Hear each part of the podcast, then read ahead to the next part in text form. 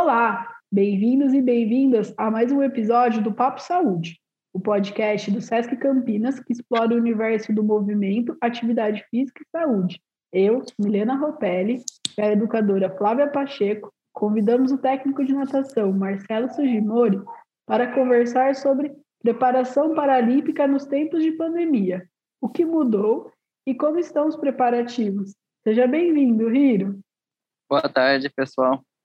É um prazer estar aqui e agradeço a oportunidade para falar um pouco das minhas experiências. Obrigada. Olá, pessoal. Eu sou a Flávia e irei apresentar o currículo do nosso convidado para vocês. Marcelo Hiroshi Sugimori, 43 anos, nascido na cidade de Campinas, praticante de medicina bioenergética, PUC Campinas, pós-graduado em natação e atividades aquáticas, ex-atleta profissional de natação na seleção brasileira e sul-americana. Integrou a comissão técnica da Seleção Paralímpica Brasileira nas seguintes competições: em 2005, US Open, em 2006, Mundial IPC Durban, em 2007, Parapan Brasil e Jogos Mundiais IBSA. Em 2008, Paralimpíadas de Pequim e Open Berlim. Em 2011, Parapan em Guadalajara. Em 2012, Open Berlim, Open Brasil, Paralimpíada em Londres. Em 2013, Open Berlim e Open Brasil. Em 2014, para Sul-Americano no Chile, Parapan Pacific California, Open Berlim, Open Brasil. Em 2015, Mundial IPC Glasgow, Parapan Toronto, Open Holanda, Open Dinamarca e Open Brasil. Em 2016, Paralimpíadas Rio de Janeiro, Open Berlim e Europel Funchal. Marcelo, depois desse breve, nem tão breve, longo currículo e tão rico, né? Tão, tão experiente currículo, conta pra gente. Nossa primeira pergunta, curiosidade, é: depois de tanta experiência nessas competições importantes, como é fazer uma preparação física para as Olimpíadas sem saber se realmente vai acontecer essa competição? Olha, olha, Flávia, foi um grande desafio, né? Porque, primeiramente, não só os atletas, mas todas as pessoas é, são motivadas a viver é, por meio de um objetivo, né? Uma meta. E para os atletas não ter assim uma meta, ter uma meta, mas ao mesmo tempo indefinida, né? É, foi bem desafiador, porque gera preocupações, é, porque todo mundo quer saber também é, como que está indo, como estão sendo os treinos, né, através de competições menores e o ano passado devido ao fechamento de várias de tudo, né? Então todo mundo ficou perdido, né? Ah, e agora? Como é que a gente vai saber? Será que vai ter mesmo ano que vem? Ah, e aí? Mas e final do ano? Vai ter alguma tomada de tempo? Vai ter uma competição menor? É, e aí a gente teve, eu, por exemplo, conversei bastante com o atleta, porque, meu, independente de ter ou não ter, a gente vai ter que ter uma meta, né? A nota, nossa meta vai ser o ano que vem, que seria agora esse ano, né? E independente de ter ou não ter, vamos trabalhar para isso, porque senão a gente vai ficar preocupando, se preocupando e com uma coisa que vai atrapalhar o nosso rendimento, né? E, na verdade, era para ter algumas tomadas de tempo nesse ano, mas acabou não tendo devido à pandemia, né? E agora vamos ter a, a única seletiva esse nesse último final de semana de maio. Foi bem preocupante, não digo preocupante, né? Mas é, com relação ao atleta, essa essa preocupação dele, né? E ele estava bem mais preocupado do que eu, porque eu sabia que independente de ter ou não ter essa seletiva, eu se for ter a Paralimpíada, eles vão dar algum jeito de fazer a seleção, né?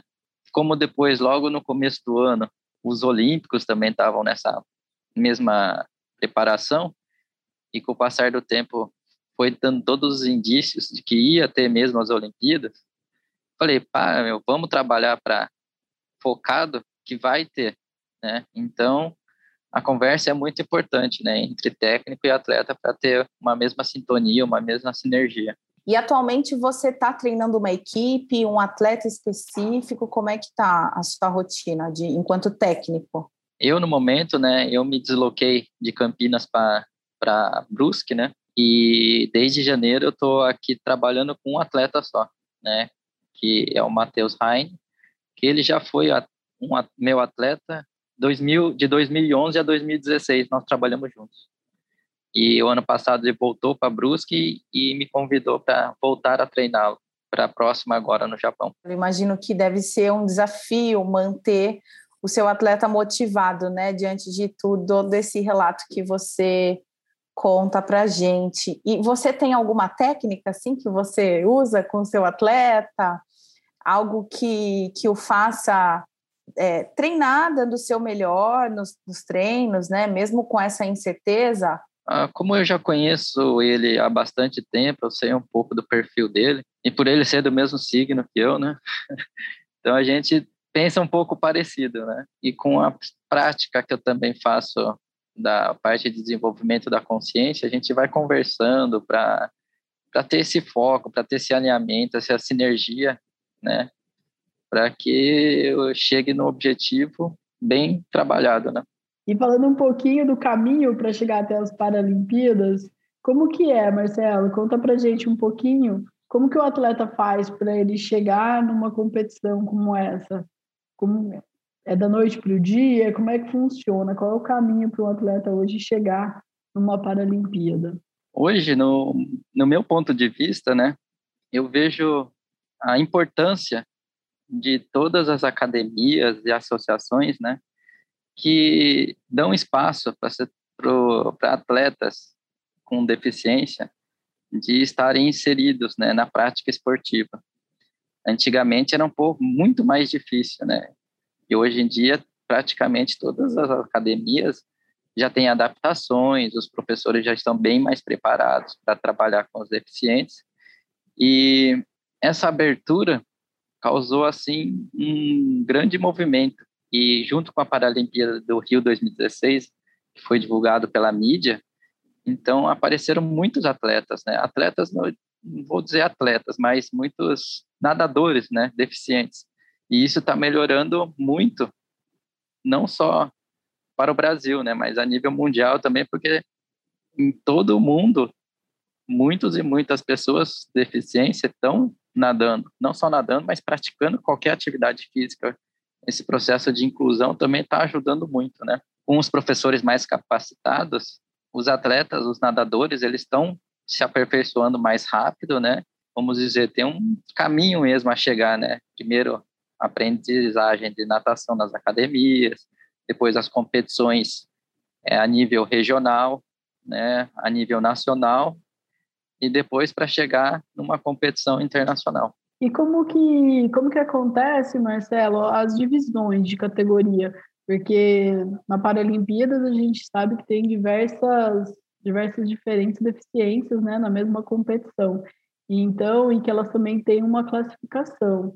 Né? Então, eu queria que você contasse para a gente um pouquinho sobre como que é essa divisão e quem faz essa divisão, a partir do que, né, que essa divisão acontece todos os esportes paralímpicos, né, são é, quem faz essa essa classificação toda vem do IPC, né, que é o Comitê Paralímpico Internacional, que possui classificadores internacionais pelo mundo inteiro, né, certificados e que durante as competições a nível nacional, é, esses classificadores em qualquer tipo de modalidade esportiva paralímpica, eles fazem as classificações para que possam começar a participar das competições. Então, primeiro, antes de começar as competições, ir para a competição, ele precisa ser classificado, porque existem vários tipos de deficiência e cada esporte tem uma determinada é, uma determinada classificação. Por exemplo, na natação é, existem 14 categorias, sendo elas a de deficiente físico, que vai da classe S1 até S10, deficiente visual, que vai da S11 até S13, e os intelectuais, que é o S14. Né? Então, e dentro dos físicos são 10 categorias, né, que vai depender do grau de mobilidade, do tipo de amputação, tipo de força que ainda tem nos membros. Por isso são 10 categorias. É, e os deficientes visuais têm a parte de cego total, que é a classe S11, a parte do S12 e S13 são aqueles que já enxergam um pouco mais. Quanto maior a deficiência, menor é a categoria. Né? Então, o S1, por exemplo, são os paraplégicos, o S10 é aquele que tem pouca deficiência em algum membro. E o, tanto no S11, que é o cego total, S13 já é o que mais se enxerga. Né? Porém, eles não enxergam o S13, não é aqui só porque você não enxerga de um olho que você é considerado, é, classe, é, pode competir junto com a categoria S13 é, é visto também o que ele pode enxergar em um metro, o que uma pessoa ele enxerga em um metro de distância, o que uma pessoa enxergaria a 60 metros, né? Então, não, e também não tem só a parte de distância de visão, mas também tem o campo de visão também. E o S14, eles voltaram antigamente, eles participavam das Paralimpíadas, mas em, 90, em 96 acho que foi a última que eles tinham participado, devido à dificuldade de fazer a classificação dos deficientes intelectuais, né? E agora eles voltaram, a partir do Rio, 2016, a participar das, das competições internacionais, né, das Paralimpíadas. E o seu, a, o seu atleta, Marcelo, só para as pessoas saberem, ele é um deficiente visual, né? E você sempre trabalhou nessa área da deficiência visual, ou você já trabalhou com atletas com outras deficiências? E queria que você contasse um pouquinho também é, a experiência de ser tapper, né? Você foi tapper, eu não sei se você ainda é o tapper, né, do Marcelo, do, do Matheus, que você contasse um pouquinho até o que é o tapper. É, hoje em dia eu só estou trabalhando com o Matheus, com cegos, né? Cego. E, mas antigamente, depois de Londres, eu cheguei a trabalhar com outros tipos de deficiência também né, de todas as categorias. É, até então, assim, a parte de tapper, que é a pessoa que toca o atleta para fazer a virada ou chegada, né, avisa o atleta da, que está chegando no final da piscina, é, eu nem sabia que existia também. Embora a minha irmã Fabiana também é cega e ela participou de várias Paralimpíadas desde 96 até 2008. Eu só fui conhecer o que era um tupper e o que, que era uma natação para deficiente em 2004, quando a gente foi assistir, né, os irmãos e minha mãe, fomos assistir a Fabiana em Atenas. Somente a partir desse ano que a gente viu que existia natação para deficiente, né? Para você ver como não era divulgado, né? e como é importante essa, como foi importante essa divulgação no Rio 2016, que cada vez está melhorando, aumentando, né, essa visibilidade do esporte adaptado. Né? Tanto é que eu fui atleta profissional e não sabia que existia. Ela nadava, competia as competições, mas a gente, tipo, nem ia para as competições assistir, porque eram competições pequenas também, né? Não muito divulgadas. Mas depois de 2004, que a gente assistiu, a gente começou a ter uma outra visão, né, do esporte adaptado, né? que não era só um esporte só para reabilitação, mas sim de alto rendimento. E isso no mundo inteiro, né? Por isso que depois de 2004 eu já tinha, já queria fazer educação física. Aí que eu tive a certeza de querer fazer mesmo a educação física e trabalhar com deficiente. E desde 2005 que eu entrei na faculdade, já comecei a trabalhar com, como auxiliar técnico e comecei a ser tapper nas competições internacionais.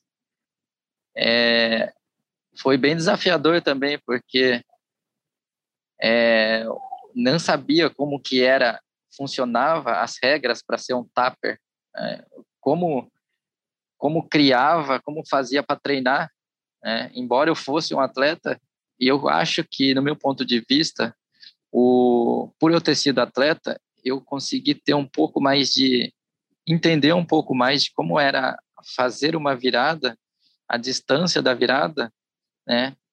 E, e dar mais confiança para os atletas cegos, porque um grande, uma grande dificuldade do atleta cego é confiar na pessoa que vai fazer o toque para ela virar ou chegar.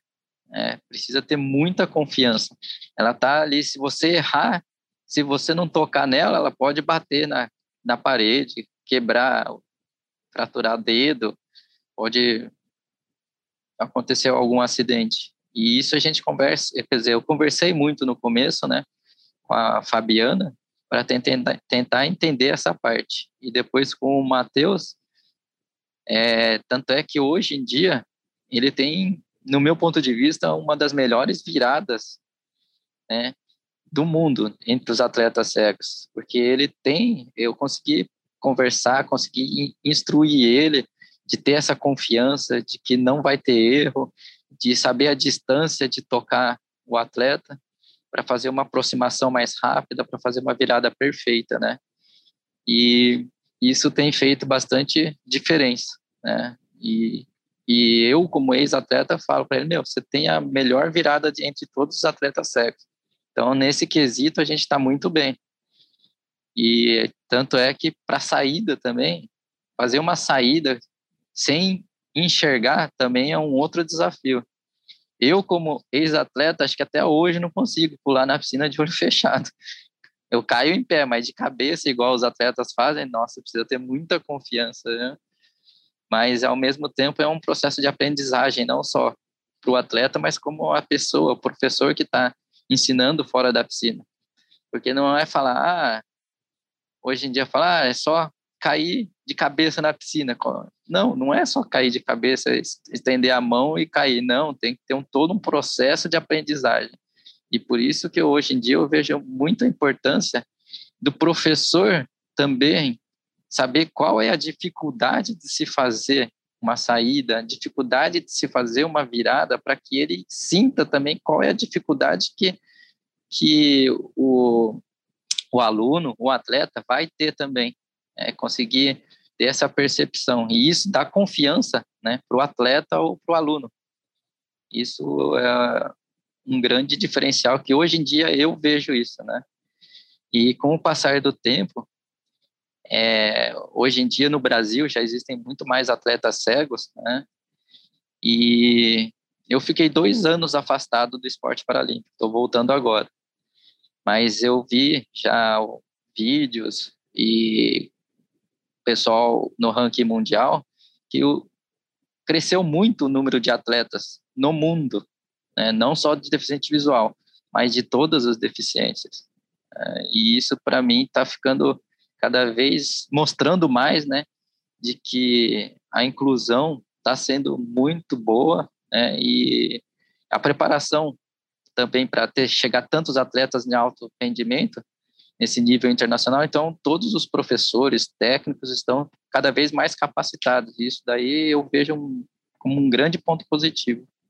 Eu acho que todo esse seu relato nos mostra que precisa ter bastante disposição, né? Que, que não, não é porque a pessoa tem deficiência que o treinamento ele vai ser o mesmo, né? Ou as técnicas, eu não sei se isso é algo que as pessoas têm bastante dificuldade em entender, é, ou até mesmo quando você explica sobre a classificação, né? Dá para a gente ter uma noção que não é porque tem deficiência que vai estar tá todo mundo disputando ali o mesmo a mesma medalha e vai estar tá todo mundo disputando juntos, que tem categorias e que as pessoas são premiadas por categorias. E, e é muito é, legal você ouvir você contando né, das suas experiências, que eu acho que imagino que você, pelo que eu entendi, você começou treinando com a sua irmã, com a Fabiana, é isso? Isso. E, tá. E, e atualmente com o Matheus. Eu queria saber se você teve presente na, na, nas Paralimpíadas do Rio, em 2016. E se sim, como é que foi para você disputar umas Paralimpíadas em casa enquanto técnico? Se você estava com atleta nessa época, como, como foi essa vivência para você?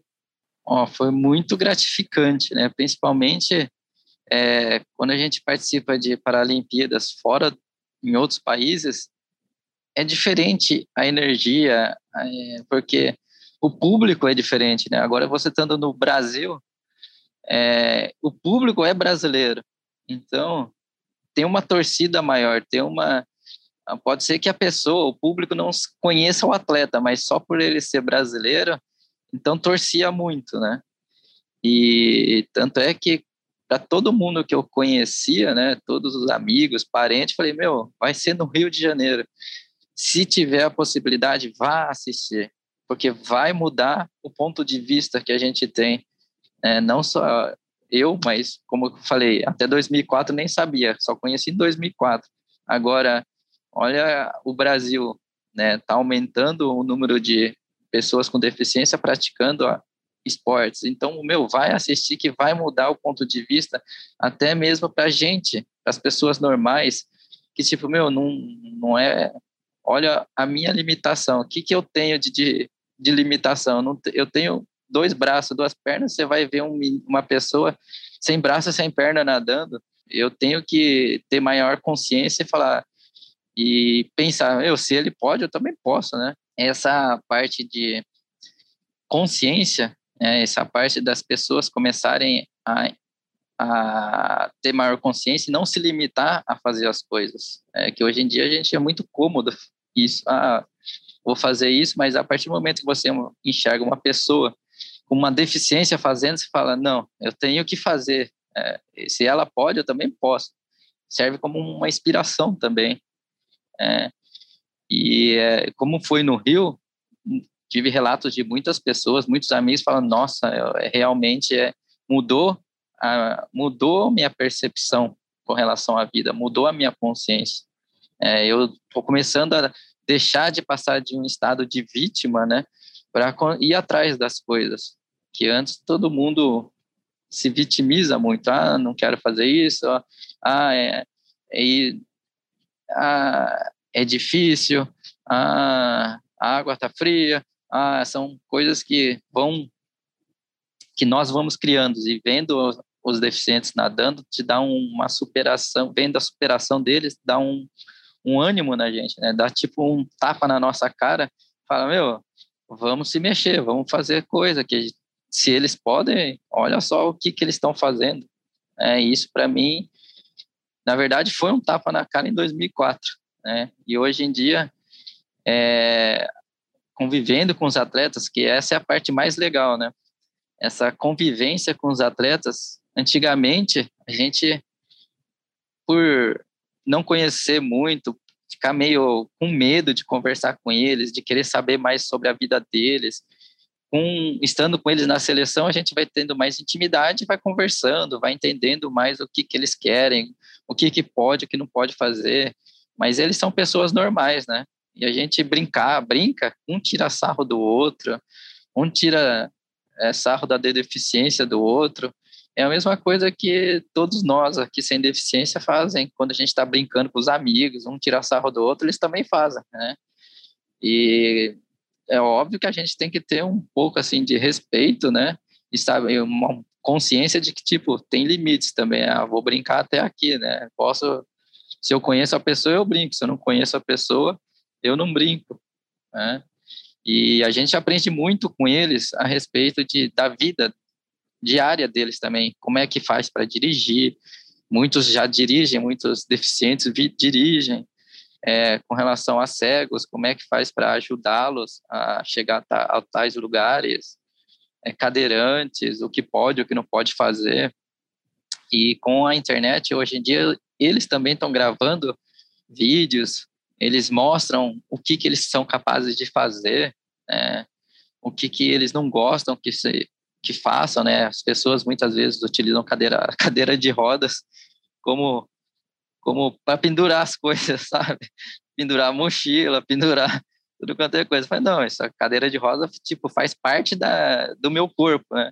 Então, se você quiser, você me pergunta antes do que ficar pendurando as, ficar usar a minha cadeira de rodas para pendurar as coisas.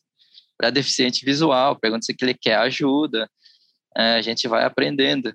É, mas a gente brinca com eles também, né? Com a permissão deles. Se, se, e se eles brincam com a gente, então eles estão permitindo também que a gente brinque com eles. Né?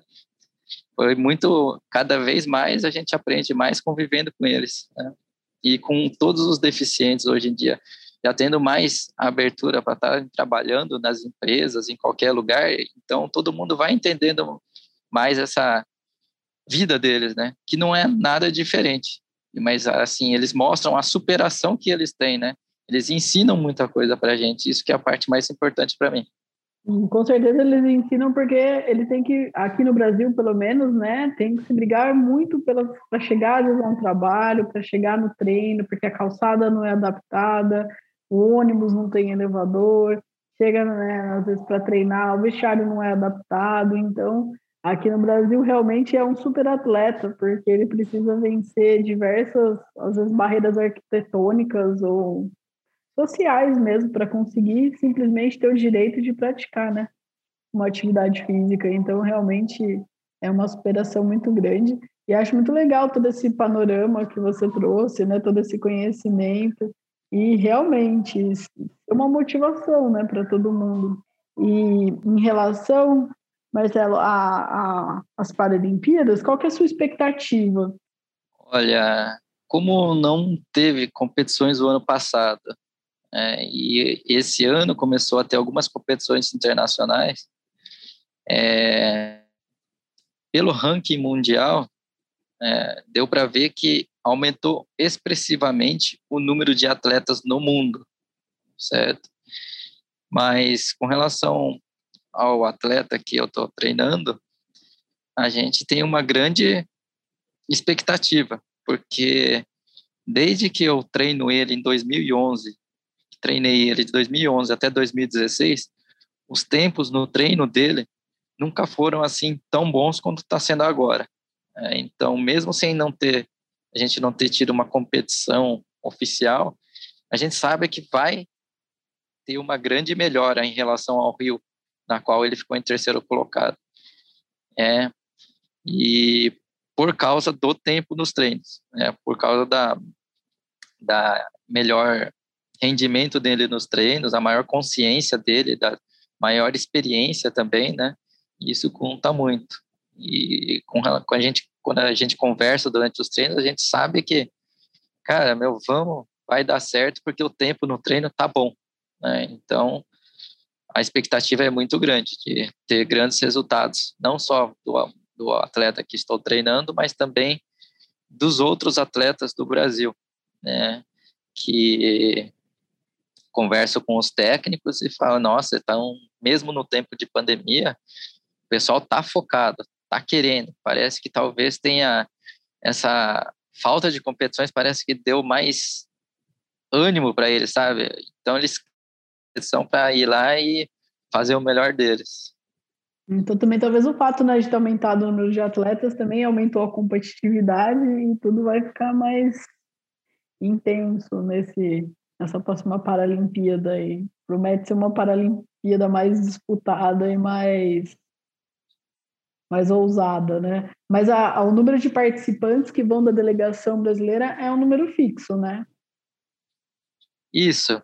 É, na verdade, é, existe um número de quatro, pelo menos na natação, vou falar da natação, é, só podem ter 400 nadadores, né, 400 atletas na natação na Paralimpíada. Por que esse número fixo? Porque são muitas categorias e muito, muita modalidades né, na natação, desde os 50, imagine, 14 classes de deficiência na natação. Imagine uma mesma prova acontecer 14 vezes. Né?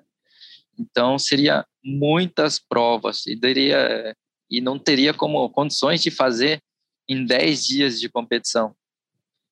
Teria que ter quase um mês de competição. Por isso, é um número fixo de atletas e cada país tem um número X de vagas, né, que vai depender de, do mundial, de como foi o mundial de cada essas vagas são de acordo com o Mundial. Eu queria só voltar um pouquinho, mais, Marcelo, quando você fala da, da experiência de assistir né, uma Paralimpíadas em casa aqui no Brasil.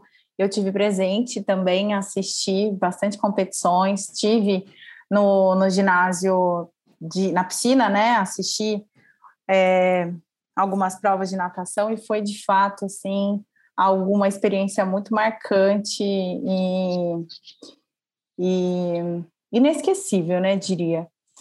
Eu, eu tive um contato, né, enquanto profissional de educação física, ao longo da minha carreira com o esporte paralímpico e, e é em, assim, quando a gente, quando você traz, né, que a gente tem essa percepção quando a gente está próximo do esporte, de, de, de sensibilidade, de olhar para a garra e para a força de vontade e, e para a superação dessas pessoas que ultrapassam muitas barreiras, né? Como a Milena mesmo colocou aqui, é, para chegar até os treinos, né, a, a, barreira dessas pessoas ela, elas, elas são diferentes das pessoas sem deficiência, né? Porque muitas vezes elas têm muito mais dificuldades que, por exemplo, pessoas sem deficiência não têm, né? Como o simples fato de se conduzir até o local de treino. Então, quando você vê essas pessoas chegando a uma Paralimpíada, é de fato uma emoção muito grande, né?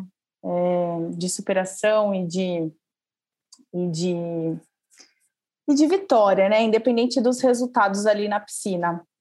Mas eu queria também é, trazer uma outra questão, né? Falando agora de Tóquio e dessa expectativa grande. Existe algum incentivo para esses atletas? Como é a procura pelo patrocínio?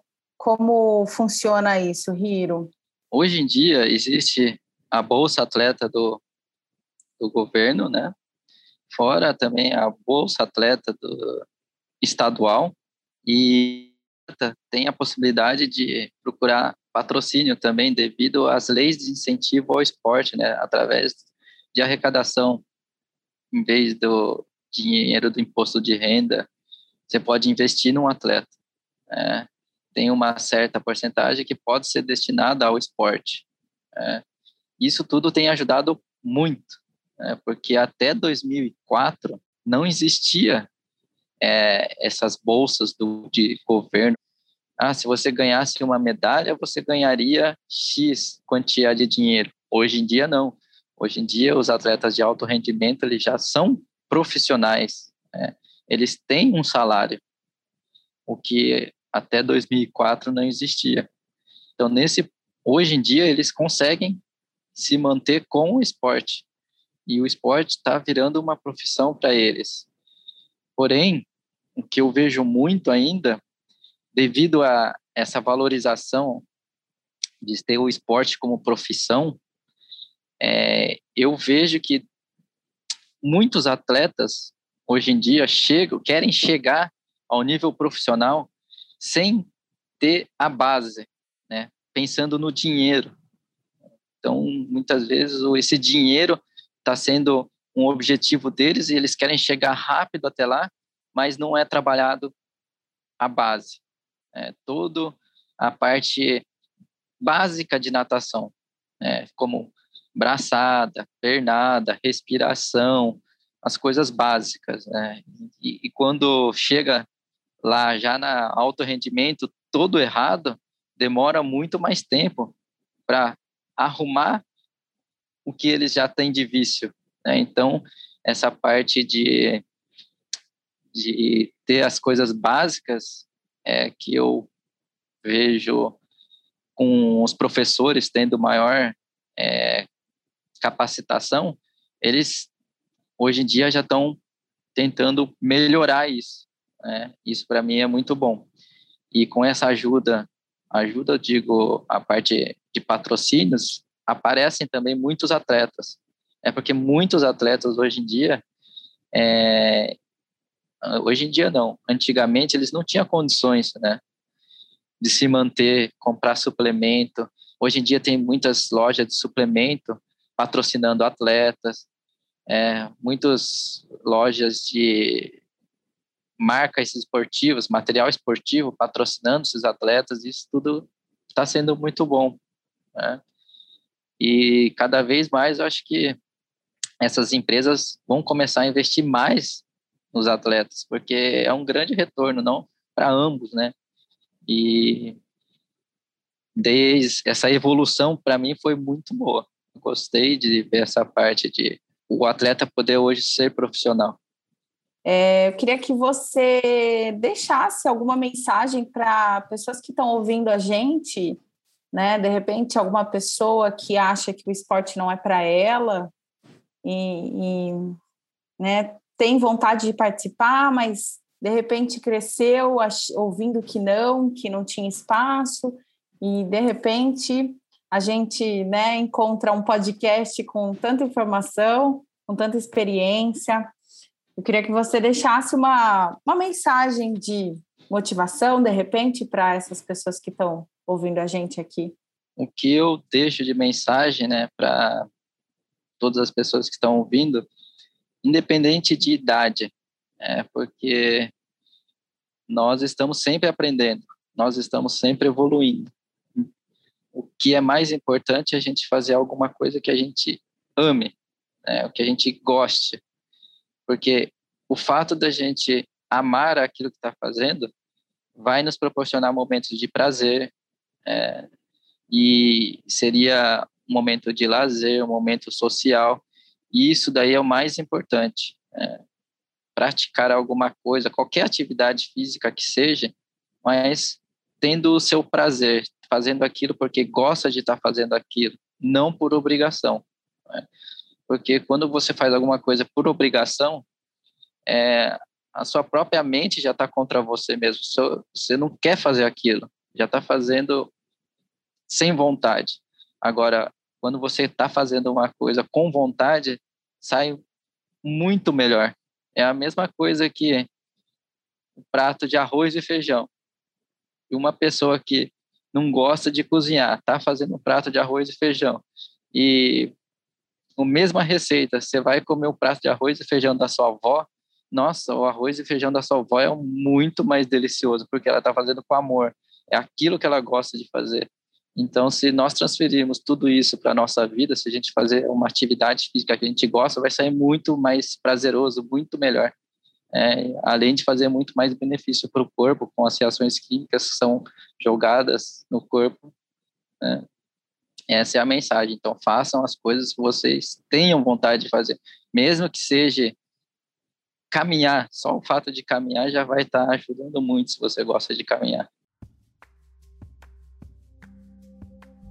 Então, eu queria agradecer o Marcelo pela participação aí com a gente, mais um episódio do podcast, e agradecer imensamente toda a disponibilidade, toda a experiência aqui compartilhada com a gente. Então, muitíssimo obrigada, Flávia, também. Obrigada a você, Mi, obrigada, Hiro, por esse momento, por esse espaço, você que está nos ouvindo, obrigada também. Eu que agradeço a oportunidade, Flávia e Milena, né, por estar podendo compartilhar um pouco da minha experiência de vida, né? E espero que todos tenham gostado. Muito obrigado. E fique aí atento aos próximos podcasts. Não deixe de ouvir. Se gostou, curta, compartilhe. Mande para aquelas pessoas que você acha que terão interesse em ouvir a gente. E não deixe de acompanhar todo o conteúdo do SESC, todo o conteúdo digital nas nossas playlists do Sesc Campinas. Obrigado.